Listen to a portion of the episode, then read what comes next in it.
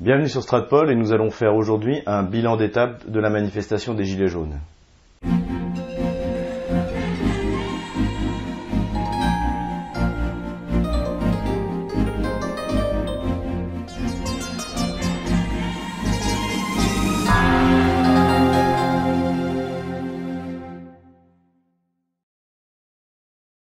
Yannick Jaffré, bonjour. Bonjour. Emmanuel Macron a dit que les réseaux sociaux avaient donné l'occasion aux piliers de bistrot de, prendre du poids dans l'opinion publique française, euh, alors qu'en fait, sinon, ils n'auraient été en gros que de simples alcooliques dans les... Euh, et même de s'exprimer publiquement. de s'exprimer publiquement. Pour montrer qu'on est tout à fait d'accord avec lui, j'ai symboliquement ouvert une bouteille de, vin rouge et nous allons, euh, à la mmh. française, continuer cet entretien en buvant un, coup, un coup de temps en temps. Plus sérieusement, euh, on est à trois mois de, de, manifestation des Gilets jaunes. Il est temps euh, de faire un, un bilan d'étape. Et euh, ma première question, c'est quels sont les, les, points positifs en fait après ces trois mois, selon vous, de, de, de, cette, de cette, manifestation? Oui, bah alors avant euh, euh, de les détailler, je voudrais revenir là sur, euh, sur euh, la question, la question du vin rouge, la question euh, des piliers de bar, puisque j'en suis un, euh, que Macron entoure de son mépris, mais il y en a d'autres. Hein, Gaspard Ganzer qui vient de dire que le QI moyen des gilets jaunes devait être devait être faible, etc. alors déjà, on leur adresse un beau bras d'honneur, mais ensuite c'est tout à fait symptomatique de leur psychologie oligarchique qu'on détaillera, je crois, dans notre deuxième vidéo, euh, et qui consiste bien évidemment à mépriser le peuple, parce que euh, Aristote le, présentait l'oligarchie, et c'est tout à fait emblématique, comme euh, la version dégradée, corrompue, pathologique de l'aristocratie. Il peut y avoir des aristocraties vertueuses. Hein. Les meilleurs, les excellents, alors initialement au champ de bataille, mais enfin on peut imaginer des élites respectueuses du bien commun. L'oligarque, lui, ne sert que ses intérêts propres. Et par conséquent, il a besoin de mépriser le peuple. Et euh, Macron s'est encore illustré euh, ces derniers temps par euh, effectivement une série de sorties sur le manque de sens de l'effort, les anonymes qu'on reçoit au même titre que les fameux experts, etc. Je reviendrai d'ailleurs sur cette question de la compétence. Alors concernant les, points positifs du mouvement, bah, d'abord sa persévérance, sa persistance, malgré les menaces, malgré les flashballs, malgré l'intimidation, la mobilisation n'a pas décru. Euh, elle n'a pas augmenté comme on pourrait le souhaiter, j'y reviendrai ensuite, mais elle n'a pas décru, ce qui démontre euh, un courage des gens ordinaires, puisque les Gilets jaunes sont des gens ordinaires, qui illustre à merveille ce que dit Aristote, encore lui, euh, à savoir que le courage est le moyen terme, mais le moyen terme viril, qui repousse à la fois le manque, la lâcheté, et l'excès, une sorte de témérité pathologique qui consiste à l'escartonner n'importe comment, alors qu'en réalité, euh, le courage est une forme de prudence d'une certaine manière. C'est une science des choses à craindre, comme dit Platon, euh, c'est-à-dire qu'on va en conscience s'exposer à un flashball ou à un coup de matraque, euh, parce qu'on a en conscience le sentiment qu'on bah, vise le bien commun, nous. Bon. Ça c'est le premier point. Donc salut encore une fois aux gilets jaunes qui, prennent ces risques personnels, qui ne sont pas seulement des risques physiques, il y a des risques judiciaires, mmh. économiques, professionnels, etc. Bon, ensuite, le mouvement continue à exercer sa, fonction apocalyptique, c'est-à-dire euh, crise, catastrophe et en même temps révélation. On voit bien qui est qui. Euh, J'aurais une mention toute particulière, puisqu'on n'en avait pas parlé, je crois, la dernière fois, euh, pour euh, le showbiz. Hein, les, euh, on en avait parlé un petit peu. On en avait parlé un petit peu, voilà. Bon, bah, mais, en se demandant où sont-ils? Ah bah où sont-ils? Eh bien, on voit qu'ils sont non seulement, ils ne se portent pas du côté des gilets jaunes, qui composent pourtant en partie leur public, mais ils sont contre. Berléand, qui vient de dire que les gilets jaunes le faisaient chier. Tout ce mélange des revendications qu'il peut y avoir là actuellement, des gilets jaunes, de n'importe qui, n'importe quoi, et puis deux semaines après, il n'y en a plus 80, puis 70. Moi, depuis le début, ils me font chier les gilets jaunes. Euh, et puis, et puis tant d'autres. Donc, quand ils s'expriment, ils sont contre. Il y a quelques notables exceptions. Je crois qu'il y a Claude Brasseur, Patrick Sébastien, Patrick Sébastien. Par contre, faut que j'aille répéter parce que ouais. Oh, allez.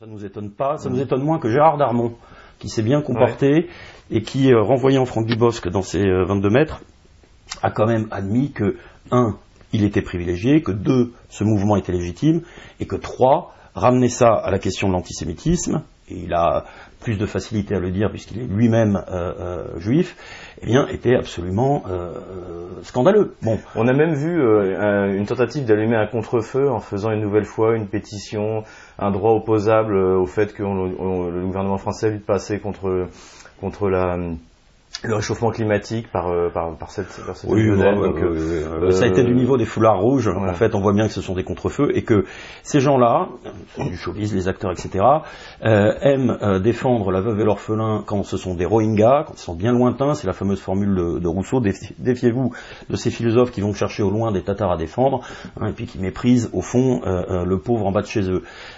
ils sont absolument hideux et leur visage se révèle en pleine lumière. Bon, ça, c'est un des aspects euh, supplémentaires. Il y a eu Dupont-Moretti aussi, qui a été absolument euh, euh, ignoble, mais de toute façon, ça, ne me surprend absolument pas.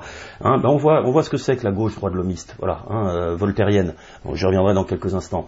elle se fonde sur le mépris du peuple au nom des Lumières. Mais au nom des Lumières, attention, parce que je voudrais pas que les Gogol 89, comme on peut parfois les appeler, focalisent simplement sur le contenu voltairien de la gauche voltairienne. Il peut changer ce contenu. Là aujourd'hui, c'est le fait, bah oui, de lutter contre le réchauffement climatique ou de euh, d'être d'être ouvert à la multiculturalité ou d'être euh, d'esprit euh, européen au sens de l'Union européenne, etc. Bon, donc Dernier point positif, c'est toujours cette question de la légitimité, et je maintiens que chaque gilet jaune incarne plus que lui-même.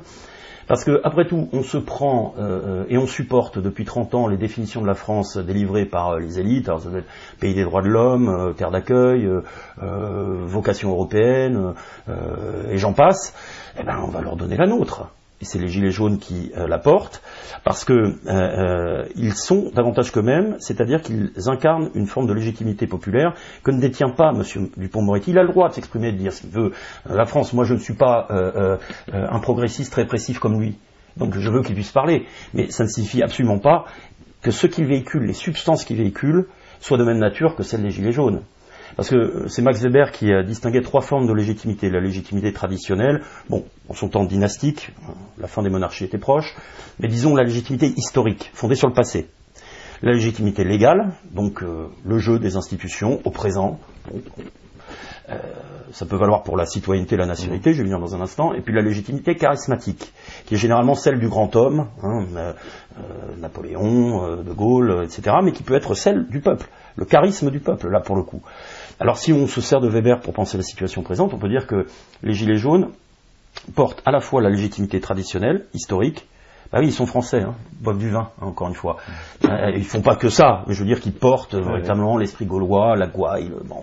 et puis et puis aussi la combativité qui fait euh, l'admiration euh, d'ailleurs du monde entier. Il faut quand même souligner, mais vous l'avez souligné tout à, l'heure, de la, vertu de courage, c'est que et ça je l'ai constaté il y a il y a quatre semaines, place de la République, c'est que les gens euh, les gens avaient, peur de se prendre un flashball euh, dans, les yeux. Dès, que la, police s'approchait, les gens étaient tournés la tête. Euh, donc il y a eu une, il y a vraiment une véritable volonté de terroriser les, gilets jaunes de la part d'Emmanuel Macron et qui a échoué parce que même si les gens ont peur, ils y vont. Bah oui. Et ça s'appelle le courage. Ça s'appelle le courage, voilà. Science des choses à craindre. Je sais que j'ai quelque chose à craindre. ce qui veut dire d'ailleurs que quand vous dites, si vous me permettez de mettre une nuance, quand vous dites que le nombre n'a pas augmenté, euh, euh, si jamais il n'a pas augmenté parce que eh bien finalement c'est la fine fleur des gilets jaunes qui est aujourd'hui encore dans la rue parce qu'il y a des gens qui préfèrent ne pas y aller et on les comprend et, on, les, comprend et on les comprend mm. plutôt que de, de, risquer de perdre un œil puisque rappelons-le il y a eu 21 énucléés je crois euh, 5 mains arrachées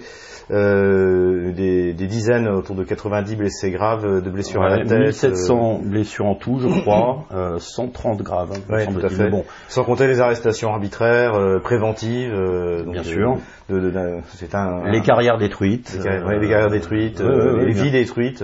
bien entendu. donc, donc, voilà, effectivement, ceux qui sont encore dans la rue malgré ça, eh bien c'est c'est les, gilets jaunes sont déjà l'élite de notre nation, mais c'est l'élite de l'élite. Tout à fait. Euh, de ceux qui. Et ils sont la France. Ils sont la France. Et, et, qu'on vient de me dire, mais vous n'avez pas le monopole de la définition. Mais c'est l'histoire qui décide. Alors, elle n'a pas encore tout à fait tranché. Mais en revanche, il est certain que Macron n'a et les macroniens et Jean-François Berléand et compagnie et Dupont-Moretti ne vibrent pas, euh, euh, ne portent pas en, même la substance, en eux-mêmes la substance historique française, donc ils n'ont pas la légitimité traditionnelle historique, ils n'ont pas la légitimité charismatique, hein, il n'y a qu'à les voir, hein, euh, eux et leur médiocrité, malgré la prétention justement des élites à mieux savoir que le peuple, hein, toujours le coup du vin rouge, des, piliers de bar. donc effectivement, et, alors il leur reste la légitimité légale. Mais là encore, je prendrai un exemple. Euh, est-ce qu'un soldat de Daesh titulaire de la nationalité française est un Français au même titre qu'un gilet jaune, au même titre que, je ne sais pas moi, Jean Dujardin que j'aime bien, ou, euh, euh, ou d'autres, ou nous? Bon, ben non, parce qu'ils ne portent pas la légitimité traditionnelle, et puis certainement pas la légitimité charismatique qui permet de projeter la France vers l'avenir. bon.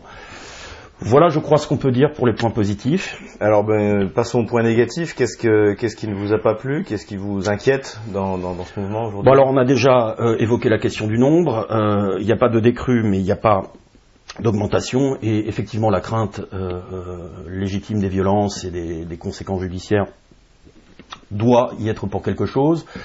Il y a eu une espèce de... Bon, on l'a vécu, nous, à Lyon.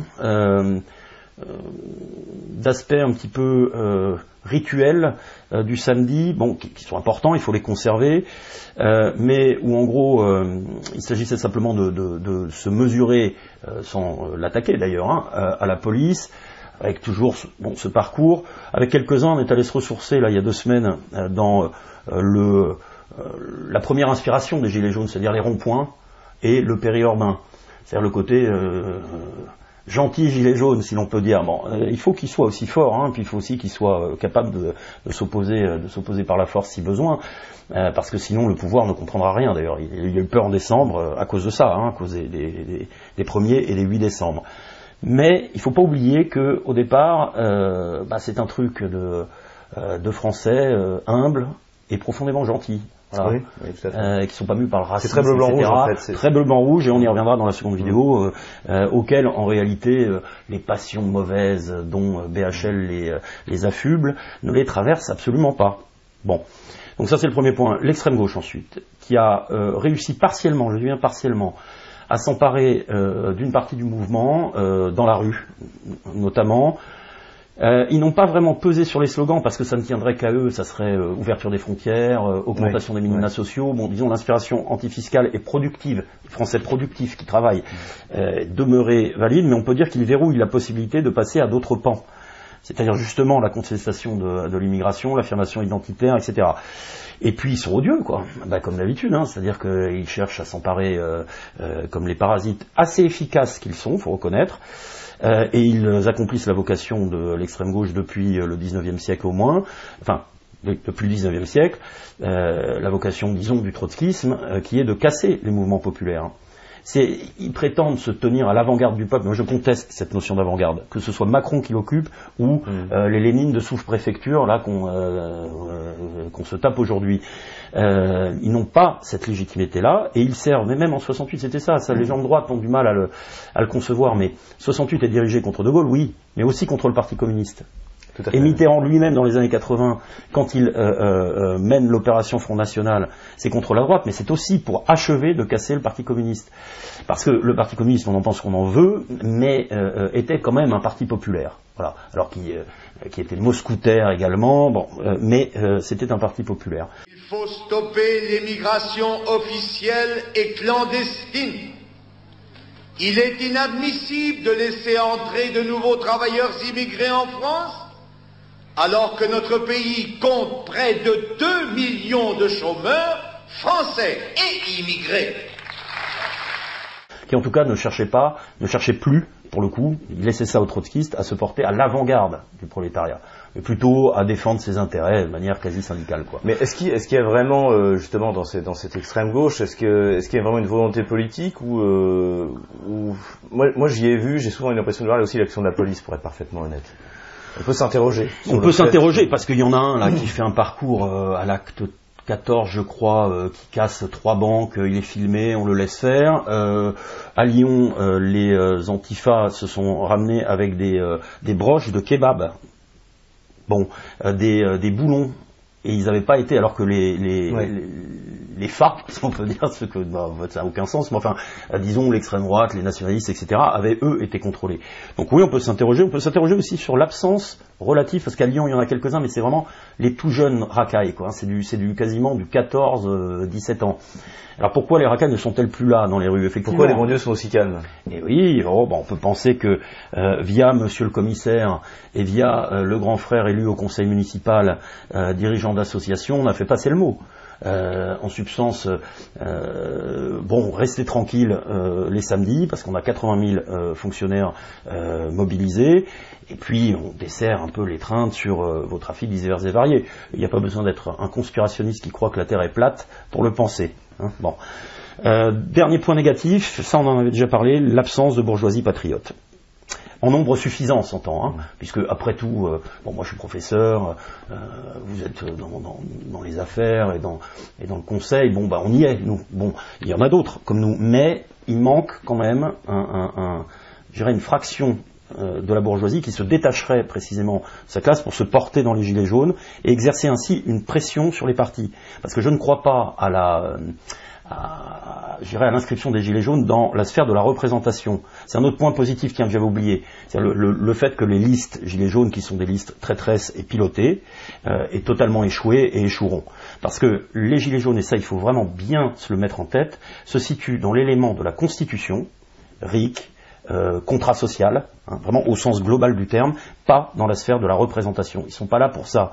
Et quand des, des, euh, des alors il faut rester poli, des gens comme Monsieur Dupont-Moretti disent oui, quelles sont les propositions, etc. Mais il y en a deux. Hein, c'est contrat social, justice, hein, et puis euh, euh RIC, souveraineté. Bon, pas compliqué à avec, le RIC, c'est une manière d'accomplir la Ve République. Enfin, on avait déjà évoqué ça. Euh, le, général de Gaulle, lui, est parti après une, un référendum qui pourtant ne portait pas sur son mandat en lui-même.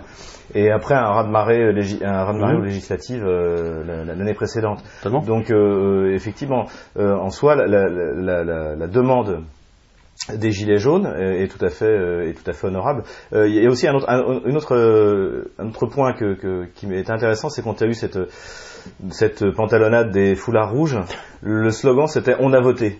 C'est-à-dire qu'en fait, donc là on est vraiment dans le Léviathan, c'est-à-dire que nous avons abandonné notre liberté à, un grand chef et qui maintenant a tous les droits. Ça rendrait anarchiste dans le sens de Léo Ferré. Ils ont voté et puis après, hein, bon, la démocratie cause toujours.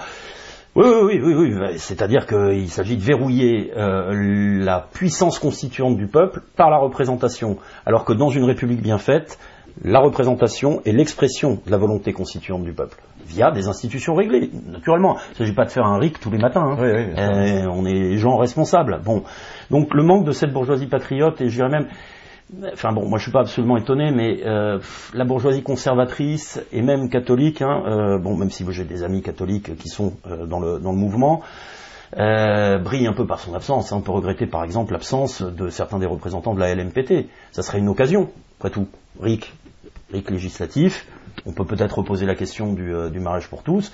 après tout, c'est leur, c'est leur raison d'être. Bon, donc ça, ça me semble, ça me semble un problème un problème assez central. Mais pour se tourner vers l'avenir maintenant, euh, ce mouvement pose la question de la légitimité à la fois à la base, donc les Gilets jaunes qui incarnent l'histoire de France et, sa projection vers l'avenir, et à la fois au sommet, c'est-à-dire qui commande et en vue de quoi. C'est la question de la justice. Bon. Et contre le mépris oligarchique et technocratique de Macron, on peut convoquer le premier Platon, parce que dans les premiers dialogues de Platon, euh, celui-ci met en scène Socrate, euh, qui pose la question justement de la vertu. La vertu, c'est-à-dire le sens du bien commun, l'organe, si on peut dire, du bien commun. Et il se demande s'il y a un savoir du bien commun. Bon, euh, un savoir au sens des autres savoirs, je sais pas, le savoir du cordonnier, le savoir du mathématicien, etc. il aboutit à la conclusion qu'il n'existe pas de science politique en ce sens-là, qui serait détenue par un maître qui enseignerait, parce qu'il y a trois caractères effectivement d'un savoir technique. Un, il peut s'enseigner, la vertu politique s'enseigne pas vraiment. On peut voir les successeurs de De Gaulle, euh, bon, il, dit ça même de Périclès. Périclès a été un immense homme d'État, mais il n'a enseigné son art à personne. Bon, première chose. Deuxième chose, il n'y a pas de conflit. Euh, quand on possède un savoir, on résout les questions. Alors, il peut y avoir euh, des discussions entre techniciens, mais enfin, en gros, on aboutit à un accord qui est vérifié par le résultat, par, par l'efficience du résultat, par son exactitude, pour être très très schématique. Euh, et puis, euh, troisième point, bah, justement, euh, comme il n'y a pas de conflit, d'une certaine manière, toutes ces questions techniques intéressent les spécialistes entre eux. Bon, eh ben, ce n'est pas le cas de la politique. Parce que le bien commun, c'est la question de la justice. En gros, reprendre Aristote là encore, rendre à chacun sa part, c'est-à-dire qui reçoit quoi en fonction de quels critères. Mmh. C'est le début du mouvement des Gilets jaunes. C'est-à-dire que je reçois un salaire, je me fais taxer au nom du réchauffement climatique, mais surtout au nom des intérêts de l'oligarchie, et je refuse. Bon, c'est au départ c'est ça. Et, aussi qui exerce le pouvoir, comment, euh, sous, sous quelle prérogative. Et effectivement, euh, ce, que, ce que met au jour, et c'est pour ça que, alors quant à l'avenir, oui, parce qu'alors Platon prolonge euh, le second Platon, lui, va considérer que les rois doivent être philosophes, que les philosophes doivent être rois. C'est-à-dire qu'il disposerait d'une sorte de méta-savoir. Bon, eh ben, écoutez, en tant que, philosophe, je le dis, ça serait catastrophique. Le philosophe peut au mieux conseiller le prince. Euh, bon, Platon s'y essayait de manière assez malheureuse deux fois avec euh, les tyrans de Syracuse, Denis, père et fils. Mais il doit surtout euh, euh, se tenir en réalité dans l'élément populaire, parce que quand il s'agit de justice, il n'y a pas de question de spécialiste. C'est le peuple qui est le mieux placé mhm. pour savoir, qui est le plus intéressé. Hein, comme disait Machiavel dans nos, on avait évoqué dans nos, vidéos de décembre, euh, le peuple ne veut pas être dominé par les grands, qui veulent dominer le peuple. Donc même Machiavel, apparemment si cynique, dit la passion du peuple est plus honnête, elle est plus mais alors, juste. Dans ce cas, si on parle d'un scénario de sortie des, Gilets jaunes, c'est quoi? C'est par le peuple, mais le par le peuple. Qui s'incarne à un moment, le peuple. Il faut qu'il s'incarne. Alors le problème, c'est euh, le relais bourgeois patriote qui manque. Euh, du côté intellectuel, euh, bon, il y a quand même, ça se tient un petit peu mieux que du côté des artistes. Il y a quand même quelques voix qui, notamment Onfray, qui n'a pas été, qui a pas démérité là-dessus. nous, à notre modeste niveau, c'est ce qu'on s'efforce de faire également. Euh, mais humblement, hein, sans pathos d'avant-garde, sans se prendre pour, euh, pour euh, l'avant-garde éclairée qui va mener un peuple de moujiks, de décérébrés ou de buveurs de vin rouge. D'ailleurs, c'est très bien le vin rouge, hein, puis ça rend sans doute plus intelligent que la cocaïne.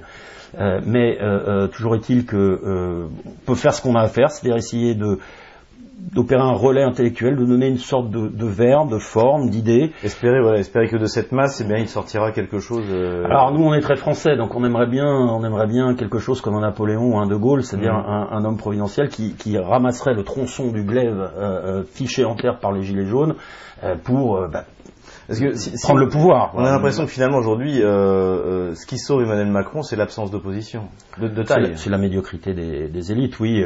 Euh, je pense qu'on parlera du Front National dans la, vidéo suivante, mais même Mélenchon, oui, il y, a une, grande médiocrité du personnel politique aujourd'hui qui, en effet, bah, oui, obère quelque peu, quelque peu l'avenir du mouvement. Après, qui sait, le mode opératoire reste le même, c'est-à-dire pas une grève, c'est-à-dire donc reconductible à l'infini, ça peut rebondir. Euh, le peuple euh, a pris conscience de nouveau de sa capacité euh, de redressement, de mobilisation et, de, force politique. La question de la justice est reposée. on peut dire que les élites macroniennes d'ailleurs nous aident à la reposer parce que leur mépris est tellement visible, c'est-à-dire qu'ils se contrôlent. Enfin, je veux dire, ils sont très très peu rusés euh, au fond. Hein. Euh, ils sont ils sont vraiment pleinement eux-mêmes quoi. Ils va se mettre au vin rouge et aller dans les bistrots. Euh, oui, oui, oui, et puis prendre un peu moins peut-être d'autres substances. Mais effectivement, effectivement, quand Macron parle des euh, je sais plus à un moment donné, il dit les, gens gilets jaunes ou je sais plus quoi qui sont là, puis on les invite, euh, ils trouvent ça scandaleux.